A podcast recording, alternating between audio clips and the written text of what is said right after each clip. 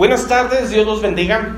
El día de hoy es el, eh, estamos transmitiendo una vez más desde las instalaciones de la Iglesia Cristiana La Victoria.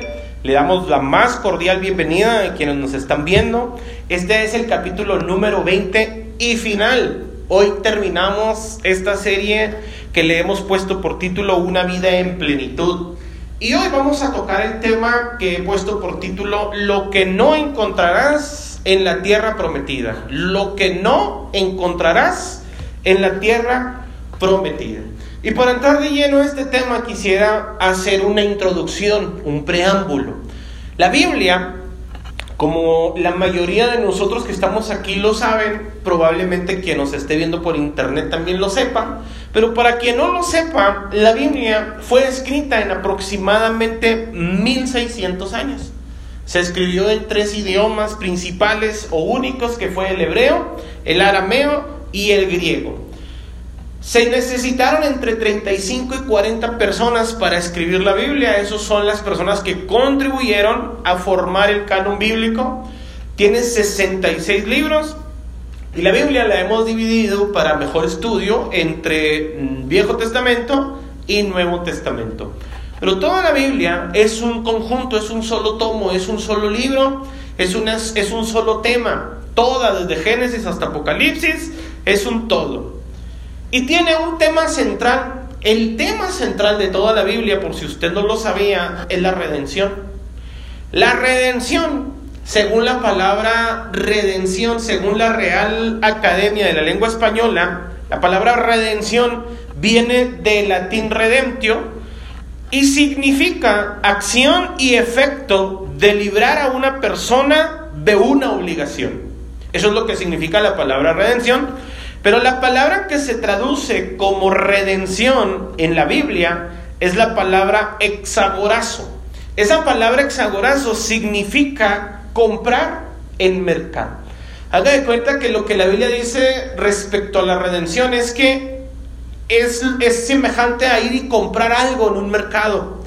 Y para explicarle más o menos a usted lo que la palabra redención bíblicamente hablando significa, quiero utilizar una anécdota. Un padre, ahora eh, en estos días del niño, decidió regalarle a su hijo un barco. Pero el padre decidió, en vez de comprarlo, hacerlo personalmente.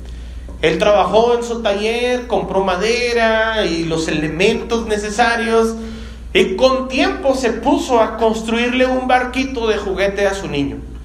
Cuando llegó el tiempo, el barco estuvo terminado, estaba muy bonito y se lo regaló al niño y al niño le fascinó ese barquito porque su padre se lo había regalado, pero además de eso, lo había construido con sus propias manos y le había puesto las iniciales del niño en el fondo del barco y el niño estaba feliz. Pasaba todo el día, horas enteras jugando con su barquito.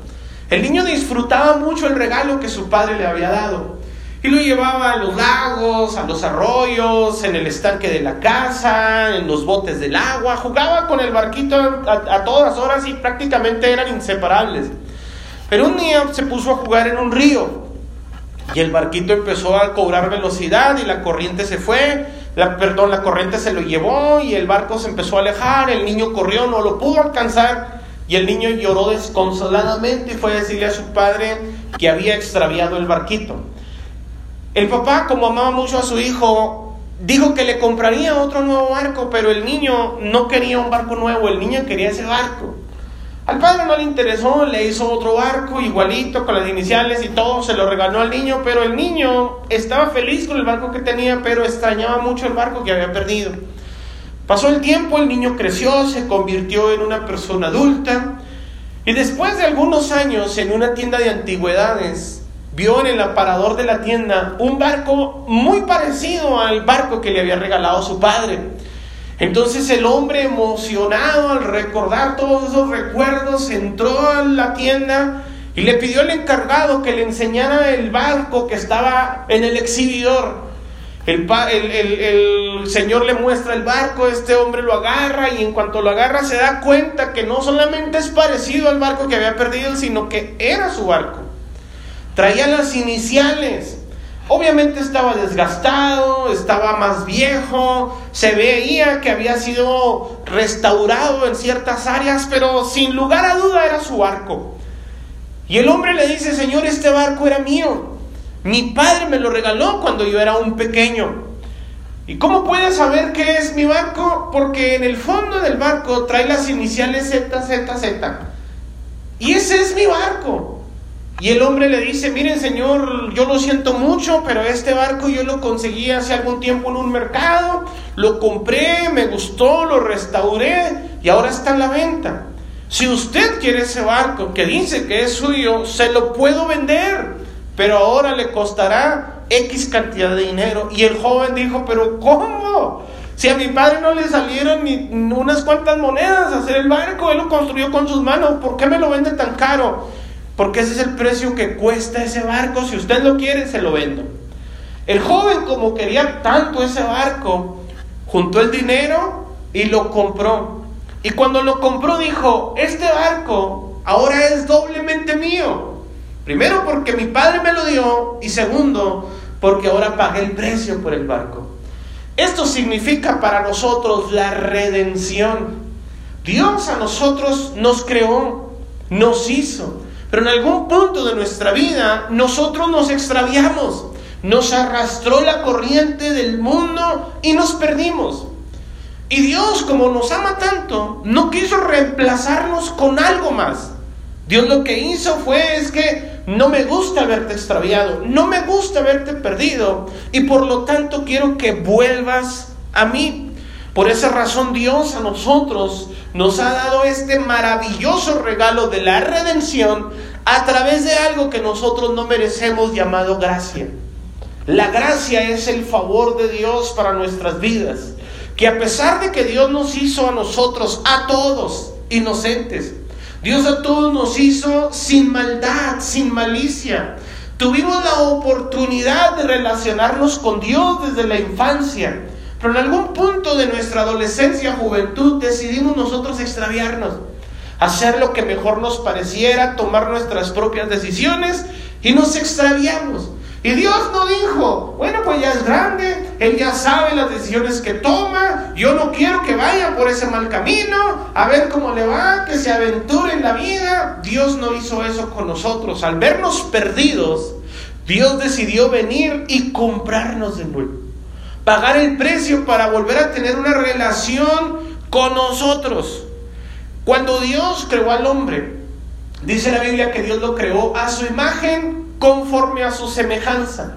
Dios lo creó con la razón principal de que te relacionaras con Él. Dice la Biblia que cuando Dios creó a Adán y lo puso en el huerto, Adán y Dios tenían algo importante llamado relación. Adán y Dios se comunicaban, Adán y Dios tenían una relación estrecha, Adán y Dios conversaban, Adán y Dios eran amigos. Y Dios por esa razón hizo al hombre no tanto para que lo adore, no para que lo exalte, no para que reconozca su señorío, porque Dios no es un Dios así. Dios lo creó al hombre para relacionarse con él, para tener amistad con él, para conversar con él, para que fuesen amigos. Pero el hombre decidió hacer lo que a Dios le desagrada, pecar. Y dice la Biblia que cuando el hombre peca, inmediatamente se formó una brecha entre el hombre y Dios. Y la relación que existía entre Adán y, Dios se fracturó. Pero no se fracturó porque Dios no lo quisiera. Dice la Biblia que cuando Adán pecó, Dios inmediatamente lo quiso llevar a la confrontación y a decirle, ¿por qué hiciste eso? ¿Por qué te apartaste? ¿Por qué cometiste este error? Dándole la oportunidad de que se arrepintiera. Pero en la mayoría de los casos lo que sucede cuando alguien se equivoca, lejos de reconocer su error, es justificarse. Es decir, no, pues es que eh, pues, yo no tengo la culpa que me gusten estos vicios. Yo no tengo la culpa, así nací, tengo este, eh, esta ah, inclinidad hacia hacer lo malo. Yo no tengo la culpa que esté en mi carne, me gusta ser así, pues ¿qué quieres que haga? Eso es lo primero que en ocasiones nosotros hacemos, en vez de reconocer y decir, tienes razón Señor, me equivoqué, perdón. Dios hubiese restaurado la relación, pero en ocasiones a veces hasta es culpa de Dios. Dice la Biblia que cuando Dios confrontó a Adán, usted conoce la historia, Adán culpó a Dios y le dice, la mujer que me diste, o sea, hasta el culpable resultó ser Dios. Pero Dios dice en su palabra que lo que hizo fue que amó tanto al hombre que lo exilió. El hombre tuvo hijos, procreó y creció la humanidad. Y el hombre en los intentos en ocasiones hasta pobres de acercarse a Dios, decidió hacer ciertas cosas con la intención de regresar a Dios. Una de las intenciones que el hombre hizo en ocasiones para acercarse a Dios son las buenas obras.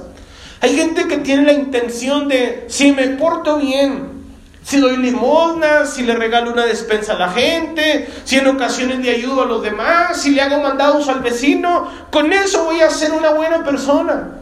Por eso hay gente que cuando le hablamos del Evangelio, del amor inmerecido que Dios tiene para nuestras vidas, hay gente que dice, si yo ni soy tan malo, no me he portado tan mal, yo no soy una mala persona, de hecho, yo soy buena gente, ayudo a los demás, hago caso a mis padres, le hago mandados a la gente, soy respetable con el medio ambiente, con mis autoridades, yo no soy tan malo. Hay gente que tiene la idea de que haciendo buenas obras, teniendo un buen comportamiento, se va a relacionar con Dios. Pero Dios no acepta ese tipo de comportamiento para relacionarnos con Él. En ocasiones también nosotros tenemos una falsa piedad. Tenemos una falsa apariencia de ser buenas personas. Y en ocasiones esa falsa piedad la llevamos al extremo y nos convertimos en gente religiosa. Y hasta decimos, Dios, te doy gracias porque no soy como Él. Gracias porque mi familia no se parece a la del vecino. Señor, gracias porque mi matrimonio es, sí es bueno y no como el de los amigos que conozco. Señor, gracias porque voy a la iglesia correcta y no como aquellos que están perdidos. En ocasiones nosotros hasta en esas cosas creemos que haciendo esto nos vamos a relacionar bien con Dios. En otros casos nosotros ponemos ah, la, excusa de la, de la religiosidad, de la doctrina. Yo sí estoy siendo enseñado en la sana doctrina. Habemos personas que se han convertido en una especie de jueces respecto a las cosas que se enseñan y se predican y hasta se ponen con su ojo analítico, casi con lupa, a examinar lo que se enseña. Voy a poner atención a ver si ahora sí el hermano se aplicó y estudió y nos va a dar un buen mensaje. Y hay gente que tiene la idea de que haciendo esas cosas se relacionará con Dios. Esto ha sucedido desde que el hombre fue exiliado. Ha tratado el hombre en algunos casos de acercarse a Dios, pero en el otro caso hay gente que ya reconoce y dice, yo no me puedo acercar a Dios. ¿Cómo Dios se va a relacionar conmigo siendo pecador? Pero el hombre, lejos de acercarse a Dios y buscar una relación con Dios, acepta eso y dice, me voy a apartar de Dios. Y se apartan de su vida, empiezan a crecer, a tomar sus propias decisiones, pero se dan cuenta que hay algo en su interior queda vacío, no los llena. Hay un hueco en sus vidas que han tratado de llenar, pero no lo han logrado. En ocasiones trataron de hacerlo con mujeres, con sexo ilícito. Y entre más cometían perversiones, más cuenta se daban de que el vacío ahí seguía. Otras personas decidieron hacerlo a través del alcohol, tomando, embruteciéndose hasta mando poder. Y en el momento satisfacían su necesidad, se sentían a gusto y decían, esto es la mera vida. Pero pasaba el tiempo y al rato se daban cuenta de que el vacío seguía en su interior. Otras personas decidieron hacerlo a través de las drogas, a través de otros pecados, pero se daban cuenta que entre más trataban de satisfacer ese pecado, el hueco en su interior allí seguía. Y uno decía, pero ¿por qué siento este vacío? ¿Por qué tengo este hueco en mi interior? Porque ese hueco está diseñado para ser lleno única y exclusivamente con la presencia de Dios. Porque fuiste creado, te guste o no, para relacionarte con Dios. Y si no te relacionas con Él, ese hueco en tu interior seguirá. No lo vas a poder satisfacer con nada. Porque fuiste creado con un diseño, con un propósito. Entonces, por esa razón, nosotros tratamos de hacer esfuerzos inútiles para llenar ese hueco y en ocasiones hasta para relacionarnos con Dios, pero esos esfuerzos resultaron inútiles. Hasta que Jesús vino a la tierra.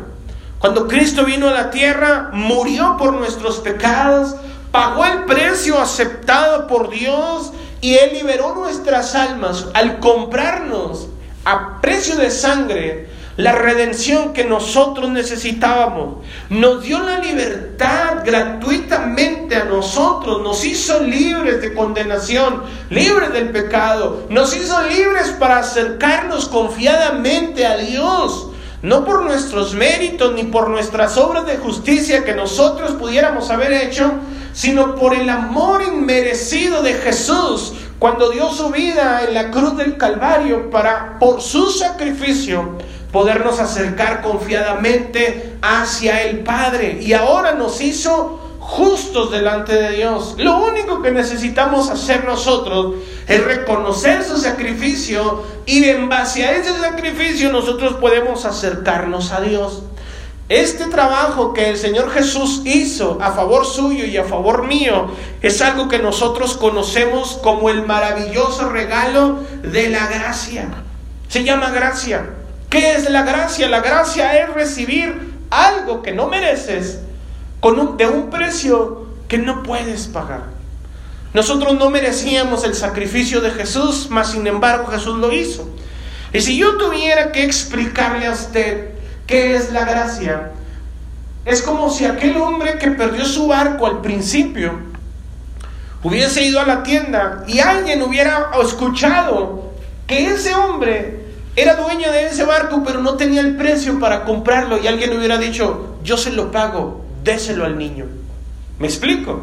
Nosotros, mis amados, la relación que hoy tenemos con Dios no fue causada por nuestro buen comportamiento, no fue causada por nuestro buen testimonio.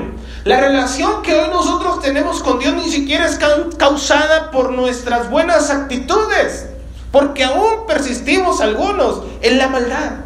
La relación que hoy tenemos nosotros, por la cual nos podemos acercar confiadamente hasta el trono de gracia, es por causa de Cristo Jesús. Él compró ese acceso directo hacia la presencia de Dios para nosotros podernos relacionar con Dios. ¿Me explico? Por esa razón, hoy quiero terminar esta serie de vida en plenitud, porque vamos a llegar ya a las fronteras de la tierra prometida a esa vida que Dios quiere que nosotros vivamos. Pero al entrar a la tierra prometida, quiero decirte que hay algo que no vas a encontrar en la tierra prometida. Vas a encontrar que la gracia no va a poder hacer algunas cosas por ti. Y tú dirás, pero ¿cómo si la gracia ya lo hizo todo? La gracia lo que hizo es permitirnos relacionarnos con Dios. La gracia es que Dios nos perdonó a nosotros a pesar de que nosotros no merecemos su perdón nos libró de nuestros pecados, pero no de tus responsabilidades. Observe lo que dice la Biblia en Romanos capítulo 5, versículo 15 al 16, en la nueva traducción viviente.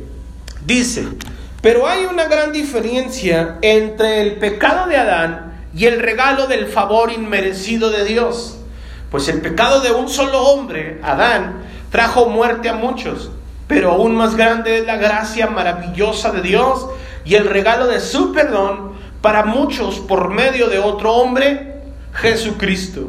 Y el resultado del regalo del favor inmerecido de Dios es muy diferente de la consecuencia del pecado de ese primer hombre. Pues el pecado de Adán llevó a la condenación, pero el regalo de Dios nos lleva a ser hechos justos a los ojos de Dios, a pesar de que somos culpables de muchos pecados.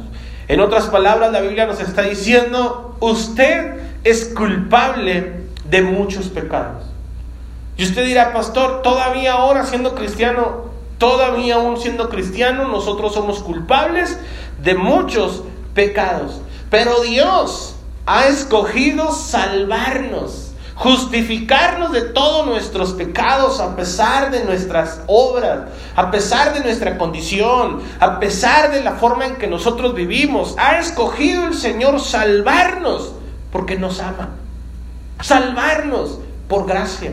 Salvarnos a nosotros por misericordia. Y la Biblia dice que la misericordia de Dios se renueva cada mañana. Puede ser que hoy tú vengas a la iglesia y digas, yo no tengo ya lugar aquí, pequé, me equivoqué, ayer la regué.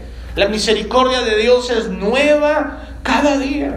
Pero no significa que porque la misericordia de Dios es nueva cada mañana, tú debes de persistir en pecar. No significa que porque la misericordia de Dios es nueva todos los días, tú entonces vas a decir, bueno, como es nueva y no me la puedo acabar mañana, mañana peco y vengo y me arrepiento. Mañana sigo haciendo lo malo y vengo otra vez a los pies de Jesús, me arrepiento, pido perdón. Porque la Biblia dice que el Señor Jesucristo murió una sola vez por tus pecados. Una sola vez. Y la segunda vez que Cristo aparezca en este mundo, la Biblia enseña, será sin relación con el pecado. Ya no vendrá por causa de los pecadores.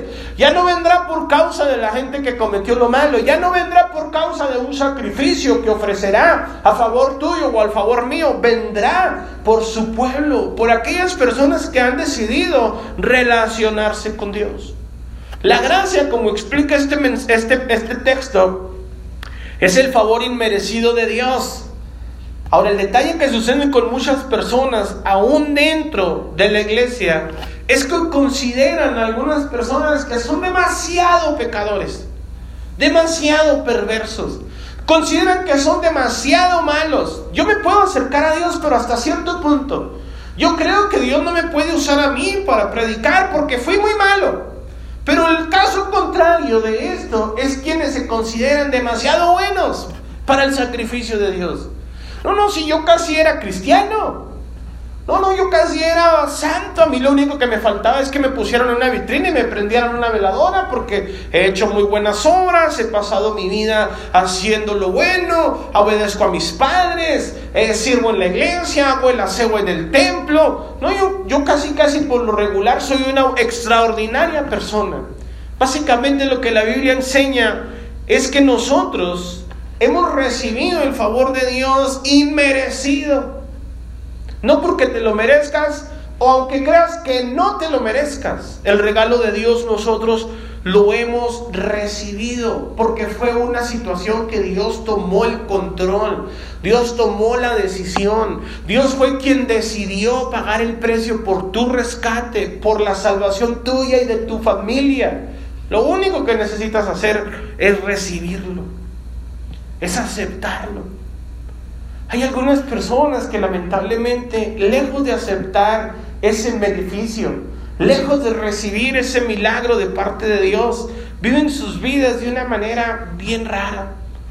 Algunos se sienten demasiado buenos, otros se sienten demasiado malos. Y los hemos visto ambos en el mismo lugar, en ocasiones hasta en la misma plataforma.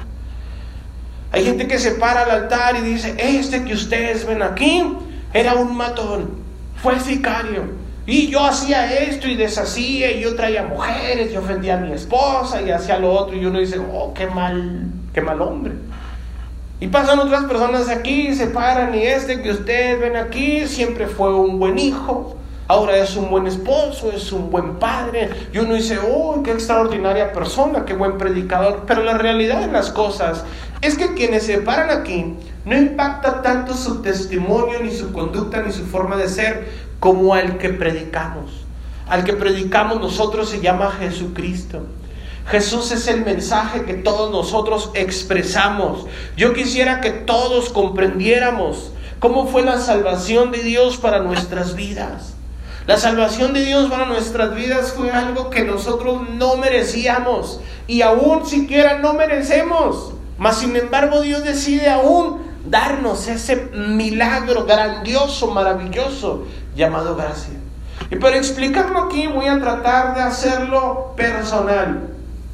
Imaginen a un hombre que trabaja en, en un puente de esos internacionales, de esos que son, sirven como pista, como carretera para que pasen millones de carros, pero de cuando en cuando tienen que detener el tráfico, levantar el puente para que pasen barcos de esos gigantescos que hay. De esos barcos transatlánticos, cruceros, cargados de miles de personas. Pues este padre trabajaba siendo el operador de un puente de esos. Y un día decidió llevarse a su niño a trabajar con él. Y mientras el niño estaba infeliz viendo a su padre trabajar, cómo operaba los controles, las máquinas, las computadoras, el niño empezó a jugar y en eso el papá recibe el mensaje de que tiene que parar el tráfico del puente. Y al ser un puente demasiado grande, un puente de esos famosos, vamos a decir el Golden Gate de San Francisco, al ser un puente que necesita mucho tiempo, logística, para poder detener el tráfico, para poder levantar el puente a tiempo, tendría que levantarlo justo a tiempo para que no detuviera tanto el tráfico de las personas. ¿Me siguen hasta aquí? Entonces este personaje recibe la alerta de que tiene que detener el tráfico, desocupar el puente, levantar el puente, porque va a pasar un barco grandísimo por aquí. Entonces la operación tiene que ser casi sincronizada para que no detenga mucho el tráfico, no pierda tiempo el barco y se detenga porque es muy difícil volverlo a arrancar, cosas así por el estilo. Entonces el hombre recibe la señal, hace el alto a los, a los, a los carros para que ya no pasen. Y cuando ya el puente está libre y está a punto de operar las máquinas, la maquinaria para que el puente se levante, el niño que estaba jugando con su padre pierde la pelota, la pelota se va al cuarto de máquina, el niño va inocentemente a buscar la pelota y en eso el niño llevaba, no sé, la ropa que llevaba, un cordón se le empieza a atorar en las máquinas el papá da presiona el botón que hace que la maquinaria empiece a funcionar, ya se detuvieron los carros, ya el puente está por pasar, ya está abriendo el, el joven el puente cuando empieza a escuchar los gritos de su hijo. Papá, papá. Y cuando el padre va y busca al niño, se da cuenta que el niño está siendo atraído entre los engranes de la maquinaria pesada que levanta el puente. Entonces el padre tiene una opción presionar el puente, detener la maquinaria y que el barco, el tren, que el puente no se elevara y el barco pegara entre el puente y el mar y, y miles de personas fallecieran, o hacer caso omiso a los gritos de su hijo. Yo estoy seguro que la mayoría de nosotros detendríamos el puente, agarramos a nuestros hijos y hasta nos íbamos del país. Que se mueran los que se mueran. Dios no fue así. Vamos a cambiar la historia. El Señor decidió sacrificar a su hijo, que se quedara prensado, presionado entre la maquinaria. Pero dos cosas iban a suceder. Su hijo iba a ser sacrificado, pero las personas que iban en el barco no se iban a dar cuenta de ese sacrificio. Ni las personas que estaban detenidas en el puente se iban a dar cuenta del sacrificio de su hijo el sacrificio que estaba haciendo este Señor para que estas personas pasaran a salvo y para los que estaban arriba continuaran con sus vidas. Ese sacrificio que el Señor Jesucristo hizo en la cruz del Calvario, lo hizo no para que nosotros le reconociéramos y le aplaudiéramos y dijéramos, oh, qué bueno es Dios, se sacrificó por mí, gracias, te sacaste un día. Dios no lo hizo por eso. Dios lo hizo por amor a ti, para que tú vivas tu vida. Pero algunas personas, en gratitud al sacrificio que Dios hizo por nosotros, hemos decidido servirle por causa de lo que Él es. Y otros hemos decidido decir, gracias, qué buen sacrificio, pero yo voy a vivir la vida como mejor me plazca. Y en ambos casos es válido hacerlo. En ambos casos tú puedes decidir vivir la vida como mejor te parezca. Y en ambos casos, en el otro caso también es válido decir, yo voy a entregar mi vida al Señor porque Él me amó. Le amo porque Él me amó primero. Por esa razón, aunque suene demasiado rudo esta ilustración que acabo de contar, esta ilustración que acabo de contar parece una visita al parque comparado a lo que realmente sucedió en el sacrificio de Jesús en la cruz del Calvario.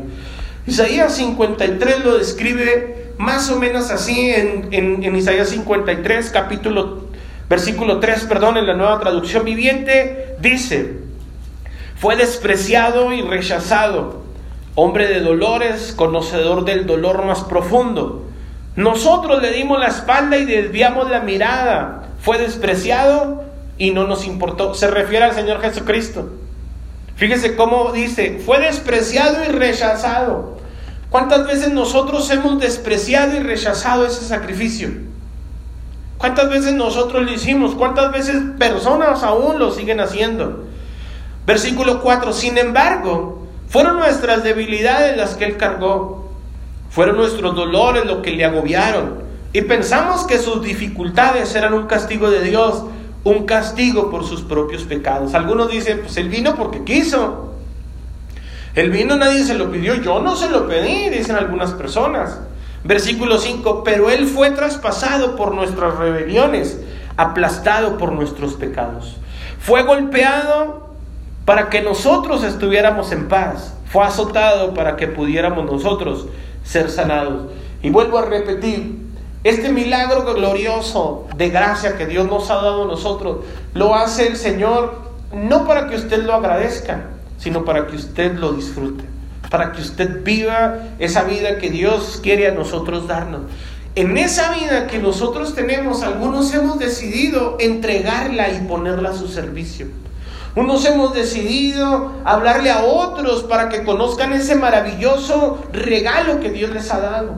Por esa razón nosotros cuando hacemos algo con tal de llamar la atención de las personas, regalamos despensas, juguetes, traemos campañas de salud, traemos doctores, realizamos un montón de cosas, hasta conciertos, como intentos, si usted quiere, en ocasiones hasta, hasta infantiles, pero con tal de que la gente conozca cuánto Dios les ama ese maravilloso regalo que Dios les ha dado a toda la gente y que la mayoría en ocasiones ni siquiera quiere recibir. Hemos hecho de todo con tanto que la gente conozca ese amor inmerecido que Dios tiene para sus vidas. Pero ¿saben qué hacen muchas personas? Rechazarlo. Muchas personas hacen caso omiso a su mensaje. Por eso dice la Biblia, varón de dolores, despreciado y rechazado. Pero nosotros no podemos decir, bueno, pues no quieren.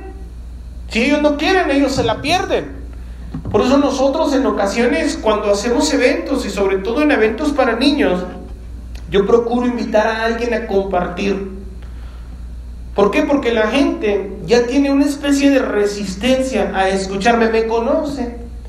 Como soy el director del Centro de Bienestar Infantil, los invitamos y les digo, venga, hay gente que cuando llega a la iglesia, por algún evento que le hemos invitado, desde que entra por la puerta, llega mentalizado a no escuchar. Ya que terminen, me den mi regalo y me voy. Pero yo no puedo tomar la actitud de decir, no, si quieres, ¿me escuchas o no hay nada? Entonces lo que hago en ocasiones es estrategia y digo, bueno, no me escuchan a mí, voy a invitar al hermano fulano para que venga y a él sí lo van a escuchar. ¿Por qué razón? Porque hay personas que vienen a esta congregación y a cualquier otra, no nomás a esta, esta no es exclusiva. Cuando vienen a una iglesia, vienen con la resistencia natural a no escuchar. Incluso hay personas aquí que vienen porque los trae su esposo, su esposa o porque sus padres los obligan a venir. Pero muchos dicen, yo puedo estar ahí, pero mi mente va a estar en otro lado. Y hay gente que me ha dicho, oiga pastor, pero ¿cómo le hago? Mi hijo no quiere venir. Dice que para qué va si su corazón está en el mundo. Y yo les he dicho, no me interesa que su corazón ahorita esté en el mundo, lo que necesito son sus oídos. Porque la fe viene por el oír y el oír por la palabra de Dios. ¿Usted cree que yo no me doy cuenta cuando hacemos esos eventos cómo hay gente que en ocasiones llega, vean los indiferentes, hasta molestos? Ya va a empezar este a hablar. Yo me he dado cuenta, por eso en ocasiones les digo, y por esa razón invité al hermano, pero que le y así como inmediatamente el chip les cambia, porque la predisposición que ellos venían, nosotros se las cambiamos y uno dice, ah, caray, esto no me lo esperaba. ¿Cuál es nuestra intención? Que la gente conozca a Jesús. Que la gente conozca ese maravilloso regalo que Dios les ha dado. Él dio su vida para salvarnos. Nosotros damos regalos, despensas, cosas económicas, pero Dios dio a su único hijo con tal de que tú seas salvo, con tal de que tú disfrutes la maravillosa vida que te espera de servir a Dios, de conocer a Dios, de estar escrito en el, en el libro de la vida. Hay algunas personas, mis amados, que hemos decidido vivir lejos y extraviados de Él. Y es el caso que hemos estado hablando de, de Israel. Algunas personas se extraviaron, se fueron al desierto y en el desierto Dios vino y los rescató. Pagó el precio, se enfrentó hasta Faraón, usted conoce la historia, los libertó, los llevó 40 años camino en el desierto hasta que los quiere introducir a la tierra prometida y ahora nos encontramos en lo que estamos hablando. A punto de entrar a la tierra prometida. Hay algunas personas que ya tuvieron todo ese proceso. Han salido de la esclavitud. Levante la mano, ¿cuántos han salido de la esclavitud? Algunas personas hemos cruzado el desierto. Levante la mano, ¿cuántos han pasado luchas y pruebas? Y a veces dicen, Señor, ya no siento lo duro, sino lo tupido. Bueno, pues Dios dice, ya estás a punto de entrar a la tierra prometida. Pero vivir en la tierra prometida también tiene uno que aprender a vivir. Y hay cosas que en la tierra prometida no vas a encontrar. Y por esa razón yo quisiera decirte que hay cosas que en la tierra prometida no encontrarás. O más bien dicho de otra manera, en pocas palabras quisiera darle algunos consejos a usted para enseñarle lo que la gracia de Dios no es. ¿Sabe qué la gracia de Dios no es? Punto número uno. La gracia de Dios no es un permiso para pecar. Hay algunas personas que sienten que tienen ya el derecho de hacerlo mal. Como Dios me ama y me perdona, yo por eso le voy a dar vuelo a la vida. Aún estoy joven. Tengo toda la vida por delante. Al final de cuentas, el día de mañana, cuando esté a punto de morir, le pido perdón al Señor por mis pecados y Dios me va a perdonar. ¿Cuántas veces no han dicho la gente una frase como esa? Yo me arrepentiré ya al último lo de los mis días. Ya cuando haya disfrutado la vida y la haya gozado.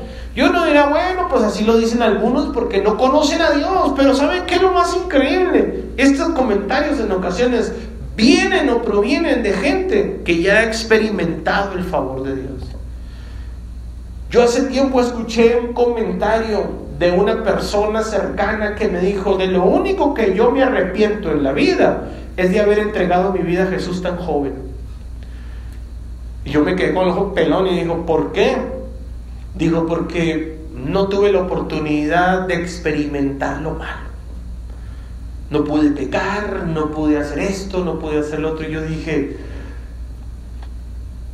¿y te arrepientes de eso? Me dijo, sí, me arrepiento de eso. Hay personas que lamentablemente tienen la idea de que la gracia es un permiso para hacer lo malo. Por eso algunas personas dicen, por eso me voy a ir a pecar. Por eso voy a hacer este pecado. Por eso voy a cometer esta maldad. Que al cabo yo sé que Dios me ama y si le pido perdón, me va a perdonar. Pues déjenme le digo una cosa, algo que en ocasiones la gente no quiere entender. La gente no quiere entender que aquí como iglesia cristiana no somos gente religiosa, no somos gente farisea ni tampoco somos gente legalista, pero tampoco somos cómplices de nadie. Pecado es pecado. Y siempre, todo el tiempo que Dios me permita a mí este hermoso ministerio del pastorado, siempre voy a predicar respecto al pecado y sus consecuencias. No importa quién se incomode.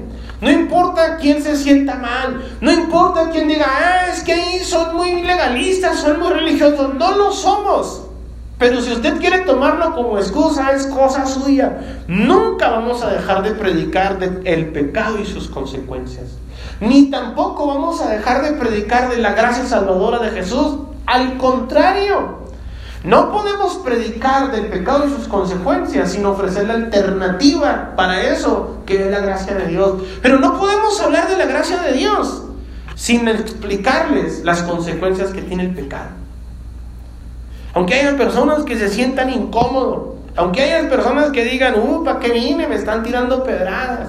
Aunque haya personas que en ocasiones digan, es que voy a cambiar de congregación porque allá no hablan de esto. No, déjame te digo una cosa, que en cualquier iglesia cristiana siempre se va a predicar de estas cosas. En mayor o menor medida. El problema no es la iglesia. El problema es la conducta y el corazón que tienen algunas personas. Hay gente que dice, yo estoy buscando la iglesia perfecta. Yo le quiero decir, el día que la encuentre, no se congregue, la va a corromper, la va a echar a perder. Porque el problema no es la iglesia, el problema es la gente que no quiere cambiar su comportamiento. Lo he dicho en muchas ocasiones. Cristo no vino a salvarte de tus responsabilidades. Cristo vino a salvarte de tus pecados, pero es tu responsabilidad mantenerte a salvo. Cristo te ama y ha derramado su gracia gloriosa sobre tu vida. Y somos salvos por puritita gracia, pero a ti te corresponde mantenerte a salvo. No hacer las cosas que le ofenden a Dios. Observe lo que dice la Biblia en Efesios capítulo 5, versículo 1. Nueva traducción viviente. Por lo tanto, imiten a Dios en todo lo que hagan, porque ustedes son sus hijos queridos. Vivan una vida llena de amor, siguiendo el ejemplo de Cristo. Él nos amó y se ofreció a sí mismo como sacrificio por nosotros, como aroma agradable a Dios. Que no haya ninguna inmoralidad sexual, impureza ni avaricia entre ustedes. Tales pecados no tienen lugar en el pueblo de Dios. Los cuentos obscenos, las conversaciones necias y los chistes groseros no son para ustedes. En cambio, que haya una actitud de agradecimiento a Dios pueden estar seguros de que ninguna persona inmoral, impura o ávara heredará el reino de Cristo y de Dios. Pues el ávaro es un idólatra que adora las cosas de este mundo. No se dejen engañar por los que tratan de justificar esos pecados, porque el enojo de Dios caerá sobre todos los que le desobedecen. No participen en las cosas que hace esa gente, pues antes ustedes estaban llenos de oscuridad, pero ahora tienen la luz que proviene del Señor. Por lo tanto, vivan como gente de luz.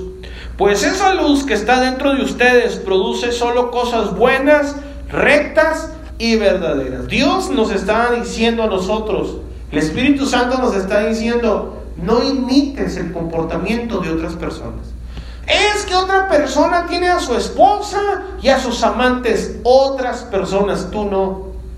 Es que otras personas roban y cometen felonías en su trabajo, otras personas, pero tú no. Es que yo conozco a alguien que se casó y se divorció, se volvió a casar y se volvió a divorciar, otras personas, tú no. Es que ahí el pastor no cuenta chistes, en otras iglesias sí, aquí no. No importa. Eso no cambia la situación. Dios sigue siendo Dios. ¿Cuántos están de acuerdo con eso? Él sigue siendo santo. Él sigue siendo puro. Él sigue derramando su gracia preciosa para todas las personas, pero no va a bajar el nivel de santidad que Dios requiere de tu vida y de mi vida. Dios quiere que nos mantengamos íntegros ante su presencia. Quiere que nos mantengamos fieles delante de Él todos los días de nuestras vidas hasta que Cristo venga. Por esa razón el Señor dice que no haya nada malo en tu vida y escúchenlo bien, empieza hablando desde los pecados sexuales hasta las conversaciones tontas que algunas personas tenemos. Así es Dios en nosotros. Y hay personas que en ocasiones dicen, ah, pero es que como aquellos, aquellos, tú no. Yo en alguna ocasión les dije que hace tiempo, hace tiempo en mi vida, ahora comprendí que un Ferrari no lo ve usted con calcamonías. Pero hace tiempo, hace tiempo yo dije, Señor, yo quisiera ponerme un tatuaje, aunque sea Salmo 23. O todo lo puedo en Cristo que me fortalece. Así como se lo ponen otros. Y el Señor dice, otros, tú no. Y mientras usted quiera vivir una vida que agrade a Dios, usted se tiene que preocupar por lo que a Él le gusta y lo que no le gusta. Hay algunas personas que lamentablemente se están jugando su salvación en pecados absurdos. Es que así soy. Pues así me conocieron. Ya saben para qué me hablan. No, no, no. ¿Cuál para qué me hablan? Para que ya saben. Dios dice en su palabra otras personas. Tú no. ¿Estamos de acuerdo con eso? No vas a encontrar en la tierra prometida, escúchame bien, no vas a encontrar en la tierra prometida ningún permiso para pecar. ¿Estamos de acuerdo? Otra cosa que no encontrarás en la tierra prometida es un borrón y cuenta nueva. Nada de que no, las cosas viejas pasaron y aquí todas son hechas nuevas. Eso se refiere a los pecados. Cristo te perdona, no importando el color de tu pecado, pero tienes que entender que tus pecados tienen consecuencias. Si tú vienes a Cristo Jesús, no importando cuál haya sido tu pecado, el Señor dice en su palabra que si tus pecados fueran tan graves como la sangre, así coloradotes, exagerados, dice el Señor, yo los hago tan limpios como la misma nieve. Blanco, dice, puro, resplandeciente, te perdono. Pero las consecuencias de tus pecados las vas a cargar toda tu vida. Eso significa que nuestro pasado, tarde que temprano, nos alcanza. Si bien ya eres perdonado, las consecuencias seguirán. Y voy a poner dos ejemplos. El primero, imagine que usted fue un ladrón. Proceso. Ya está fichado. Es un ladrón de que usted no puede ver mal parado un carro porque se lo lleva. No puede ver una ventana medio abierta porque vacía la casa. Y luego usted fue fichado a la cárcel, ahí están todos sus antecedentes, ha entrado y salido de la cárcel, pero en una de esas Dios lo alcanza y lo perdona. Y Dios lo perdona, lo justifica, lo hace santo. Y ahora que usted ha sido justificado y lavado con la sangre de Cristo Jesús, usted quiere vivir una vida nueva. Se mete a la escuela, estudia, llega a agarrar un buen, un buen título en la escuela, y luego va y pide trabajo a un banco. Está el puesto de gerente de una institución bancaria. En cuanto revisen sus antecedentes, le van a decir, no, gracias, vamos a buscar a otra persona más. Y usted dice, pero ¿por qué? Si ya me perdonó el Señor.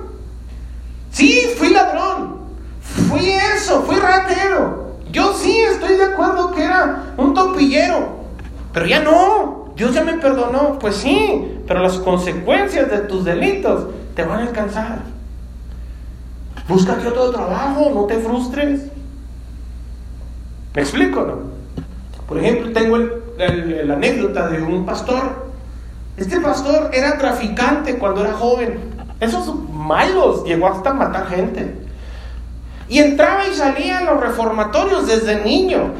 Pero una de esas, ya en la juventud, lo alcanza el Señor en una cárcel y se convierte en un buen predicador, no les voy a decir su nombre obviamente, pero esos famosos que están en el YouTube. Y este hermano se convierte a Cristo y ha estado procesado en la cárcel muchas veces, estuvo procesado en la cárcel muchas veces por tráfico de droga, por portación ilegal de armas de fuego. No, no, era toda una fichita el brother. Y luego Dios lo alcanza, se convierte al Evangelio. Y ahora Dios lo manda a las naciones a predicar el Evangelio, un buen predicador. Pues ahora el hermano cada vez que tiene que entrar o salir de un país, pasa medio día en la aduana del aeropuerto siendo procesado. Así en cuanto llega, en que vengo a predicar a Colombia, menos, dice. Lo meten a la cárcel, al brother, lo, lo, lo, revisan de todo a todo. Y el hermano dice que un día él sintió que abusaron de él en una isla en Puerto Rico. Llegó y cuando metieron sus, sus datos ahí, pues ahí salieron sus antecedentes como ficha roja que él fue. Estamos de acuerdo que fue, pero sus consecuencias lo siguen persiguiendo. Dice él que en una ocasión llegó hasta cierto lugar en Costa Rica y no, no solamente lo metieron en la aduana y le revisaron los papeles, sino que llegó la Policía Nacional y lo metieron a la cárcel y él tuvo que ir a la corte. ¿Quién dice que ya molesto estaba ahí en la, en la, en la cárcel? Y ya cuando estaba molesto, dice que él le dijo al Señor, Señor, no es justo. No merezco que me traten así. ¿Qué es eso de que siempre que tengo que entrar y salir de un país me meten a los separos? Mira, ya estoy en la corte. Y el Señor le dijo, no, no, no, lo que no es justo es que yo estoy aquí contigo. Así que te callas y te aguantas, aquí estamos. Dice el hermano que desde ahí ya no le dijo nada al Señor. Dice, ahora lo único que digo es que cuando me llevan a la cárcel, porque a cada rato me llevan, dice el brother. Dice, ahora lo que digo cuando llego a la cárcel es que lo primero que digo le pregunto al Señor, Señor, ¿aquí estás? Y el Señor dice, sí, aquí estamos, tranquilo. Las consecuencias que nosotros hicimos en el pasado nos van a alcanzar siempre. Aunque haya personas que digan, no, ya mis pecados quedaron perdonados, quedaron perdonados, borrados. Pero las consecuencias te van a seguir persiguiendo toda tu vida. Y tienes que entender que una cosa es la consecuencia de tus ah, actos y otra cosa es la consecuencia de tus pecados. Si tú ya no pecas, eres perdonado. ¿Estamos de acuerdo con eso? Dios ya te perdonó, te justificó, te hizo nueva persona. Pero tus consecuencias van a seguir ahí. Siempre en el mundo te van a criticar. Fíjate nada más hasta dónde persiguen las consecuencias de alguien que dice la Biblia de una mujer, ahorita la vamos a leer un poquito, que la trajeron hasta los pies del Señor, la encontraron en el acto mismo del adulterio. Y todos esos años que han pasado de esa mujer en esa ocasión, hasta el día de hoy, muchas personas le siguen llamando la mujer adúltera. ¿Cierto o no? Han pasado más de dos mil años. y su consecuencia la sigue persiguiendo. Dios ya la perdonó, ¿qué opinan ustedes? Desde aquel día, pero sus consecuencias la van a seguir persiguiendo siempre que se hable de la palabra. El Señor dice en su palabra, Mateo capítulo 28, versículo 20, nueva traducción viviente, enseñen a los nuevos discípulos a obedecer todos los mandatos que les he dado. Eso es algo que nosotros enseñamos. Dice, y tengan por seguro esto, ten esta seguridad, dice el Señor, tengan por seguro esto, yo estoy con ustedes siempre hasta el final de los tiempos. ¿Cuándo está Dios contigo? Siempre. Aunque andes en valle de sombra de muerte, ahí está el Señor contigo. Aunque seas juzgado injustamente, Dios ahí está contigo. Aunque te metan en la cárcel y sientas que fue una injusticia, lo injusto es que Dios es inocente y ahí está contigo. No te deja el Señor, no te desampara el Señor. Eso se llama gracia inmerecida. Otra cosa que no hace la gracia o que no vas a encontrar en la tierra prometida, hermanos, es que la gracia no te va a controlar. Hay algunas personas que tienen la idea que por el hecho de ser cristiano, ya Dios los va a tomar como, como automáticamente y va a dirigir tus pasos. No, señores, tu responsabilidad conducirte hacia lo bueno. Es tu responsabilidad en las mañanas, por mucha flojera que tengas, vencer la carne, levantarte temprano, alistarte, poner todo a tu disposición y tratar de mantenerte despierto cuando estás en la casa de Dios. Lo digo para todos aquellos que están bostece y bostece. es tu responsabilidad hacer las cosas correctas. No creas que la gracia te va a controlar, te va a manejar, te va a pilotar. En la tierra prometida no vas a encontrar que Dios va a tomar las decisiones por ti. Dios ya tomó una decisión por ti, fue salvarte. ¿Estamos de acuerdo con eso? Esa decisión la tomó Dios por ti, salvarte. Ahora tú tienes que tomar la decisión de permanecer a salvo. Porque algunas personas abusan de la gracia de Dios para cometer todo tipo de maldades, escudándose en la gracia de Dios. Que al cabo mañana voy y Dios me perdona. No te la juegues. La gracia de Dios no es juego de nadie. La gracia de Dios no es algo para que tengas que abusar. La gracia de Dios tampoco va a ser algo que te va a controlar. Eso significa que por el hecho de ser cristiano, usted no va a dejar de tener tentaciones. ¿Cuántos cristianos aún siguen teniendo tentaciones? ¿Cuántos cristianos aún siguen teniendo la cosquillita de hacer lo malo?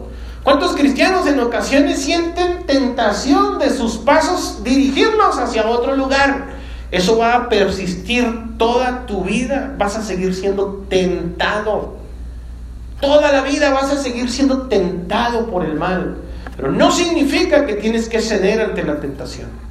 Y no me venga con las cosas de que no, pues es que la carne es débil, pastor. ¿A quién le da un pan que llore? ¿Verdad? No significa que usted va a ceder ante la tentación. No significa que usted ya no va a dejar de tener hacer cosas o de querer hacer cosas que agraden a la carne. Eso lo va a seguir haciendo siempre. Todo el tiempo va a tener esa lucha entre lo carnal y lo espiritual. Pero es decisión suya, responsabilidad suya hacer lo correcto. Dios dice en su palabra que juntamente con la tentación, Dios da la salida. Juntamente con la tentación, Dios te da la oportunidad de escapar. Pero hay algunas personas que andan buscando la tentación para vencerla. Se meten en tentaciones innecesarias. No, yo puedo, yo soy machín. Hay algunas personas que se meten a la casa del jabonero pensando que no van a resbalar. Coqueteando con el enemigo, coqueteando con el pecado. En la tierra prometida tú no vas a encontrar que la gracia te controle. Dios te va a decir, ¿quieres pecar? Peca. Yo nunca he visto, nunca he visto a Dios intercediendo para que alguien no peque. Que Dios se pare así en medio de ti y te diga, no lo hagas. Más bien siempre vas a encontrar que Dios se va, te va a encontrar y te va a decir, no lo hagas, pero no te va a detener para que no lo hagas. Te va a poner anuncios, avisos, te va a mandar señales para que no lo hagas, pero no te va a obligar a no hacerlo. Ahora, ¿cuántos creen que Dios tiene el poder para obligarnos a no hacer las cosas o a hacer las cosas? Dios tiene ese poder. Dios tiene el poder de mantener el universo en funcionamiento. de hacer salir el sol todos los días, de controlar las estaciones. Dios tiene el poder de las cosas más insignificantes que incluso de que uno de nuestros cabellos no caiga en tierra sin que sea su voluntad. Así es el poder de Dios. Pero nunca va a tener Dios, o Dios no va a usar ese poder para controlarte a ti cuando tengas deseos de hacer lo malo. Cuando tengas deseos de hacer lo malo y lo quieras hacer, lo vas a hacer. Siempre va a existir la tentación de querer hacerlo. Pero lo que siempre también va a existir es la oportunidad para no hacerlo. Dios no quiere que peques. Fíjese lo que enseña la Biblia en Juan capítulo 8, versículo 1 en adelante. Juan 8, 1. Jesús regresó al monte de los olivos, pero muy temprano, la mañana siguiente, estaba de vuelta en el templo. Pronto se juntó una multitud y él se sentó a enseñarles. Mientras hablaban, los maestros de la ley religiosa y los fariseos le llevaron a una mujer que había sido sorprendida en el acto de adulterio. La pusieron en medio de la multitud. Maestro, le dijeron a Jesús, esta mujer fue sorprendida en el acto de adulterio. La ley de Moisés manda a apedrearla. ¿Tú qué dices? Intentaban tenderle una trampa para que dijera algo que pudieran usar en su contra, pero Jesús se inclinó y escribió con el dedo en el polvo. Como ellos seguían exigiéndole una respuesta, él se incorporó nuevamente y les dijo, muy bien, pero el que nunca haya pecado, tire la primera piedra. Luego volvió a inclinarse y siguió escribiendo en el polvo. Al oír eso, los acusadores se fueron retirando uno tras otro, comenzando por los de más edad, hasta que quedaron solo Jesús y la mujer en medio de la multitud. Entonces Jesús se incorporó de nuevo y le dijo a la mujer, ¿dónde están los que te acusaban? ¿Ninguno de ellos te condenó? Ni uno, Señor, dijo ella. Yo tampoco, le dijo Jesús. Vete y no peques más. Esta historia parece demasiado largo, pero lo más importante son las palabras, vete y no peques más. Ahora quiero que por favor imagine la historia si fuese diferente. Si fuese que al día siguiente, después de que el Señor Jesús le dijo, vete y no peques más, el Señor mientras estaba en el templo vuelve a venir a la misma multitud, pero con la misma mujer. Hay personas, mis amados, que lamentablemente cometen el mismo pecado una y otra y otra vez. Yo a veces a manera de juego les digo, de perdido escojase otro pecado, pero siempre lo mismo. Cuando me toca dar consejería, ya sé cuando, de qué matrimonio se trata, ya sé cuál va a ser el problema. Ya tengo identificado el problema de ese matrimonio. Y ellos también. Pero les gusta ese problema. Que si en algunos casos es por cuestión de celos, siempre los celos. Que si en algunos casos es por cuestión bueno, no les voy a explicar para que no empiecen a sacar conclusiones, pero siempre algunas personas consisten en tener el mismo pecado vez tras vez. Pero ¿saben qué es lo que hacen algunas personas? Justificarse y decir, así soy. Es que así soy. ¿Qué quieren que haga? Así soy. Yo déjeme decir una cosa, yo sé que así eres. ¿Creen que me estorba que sea así? ¿Cree que me eh, daña en algo que usted sea así? Al único que le daña que usted sea así es a usted mismo. Jesús va a seguir haciendo lo que hacía. Enseñar, predicar, salvar. Los discípulos van a seguir haciendo lo que hicieron después. Enseñar, predicar, intentar salvar a los demás. Y usted en el siglo XXI va a seguir haciendo lo que hacía. Pecar, tratar de justificarse, renegar o negociar con la gracia de Dios, a ver si Dios le perdona, pero si sigue cometiendo el mismo pecado vez tras vez, no va a haber gracia que lo alcance. La gracia no va a tomar el control por ti. La gracia no va a tomar el control de tu vida. La gracia no va a tomar tu mente y tu corazón y va a transformar tu vida si tú no le entregas eso al Señor Jesús. La mujer fue muy inteligente y dijo, para no pecar más, necesito andar con el que no peca. ¿Sabe por qué algunas personas primero deciden no venir a la iglesia? ¿Sabe por qué algunas personas primero deciden apartarse de la iglesia? Porque saben que aquí en la iglesia los vamos a motivar a que no pequen. Pero cuando ellos inmediatamente deciden alejarse de la iglesia, es para que después de un tiempo de que ya nadie le moleste para no pecar, pequen sin remordimiento. Pero les voy a decir algo, para los que les gusta pecar, se los apuesto, se los aseguro, no pecan con gusto. No pecan y dicen, ay, qué rico se siente pecar. En el momento sí. En cuanto pasa el pecado, se sienten miserables. Y yo digo, ¿para qué? ¿Para qué si la gracia de Dios está a tu alcance? La gracia de Dios está aquí. Dios te ama, quiere salvarte, ha dado su vida por ti, te ha dado esa gracia, como dice la Biblia, inmerecida. No la mereces, pero aún así el Señor te da la gracia porque te ama. No abuses de la gracia de Dios, porque en la tierra prometida no vas a encontrar permiso para pecar, no vas a encontrar borrón y cuenta nueva, ni tampoco vas a encontrar que la gracia te vaya a controlar. Tú vas a pecar si quieres pecar, y vas a servir a Dios si quieres servir a Dios. Levante la mano, ¿cuántos quieren pecar? Coste. Levante la mano, ¿cuántos quieren servir a Dios? La gracia de Dios no te va a controlar ni para lo uno ni para lo otro. La gracia de Dios ahí está para salvarte. Ya eres salvo, ahora haz algo con tu salvación, con tu vida. Vive para pecar o vive para servir. Pero no puedes hacer mitad y mitad. Póngase de pie, por favor. Gracias a quienes nos escucharon por el internet. Que el Señor los bendiga. El próximo miércoles nos vemos con un nuevo tema. Que el amor de Dios esté con ustedes. Bendiciones.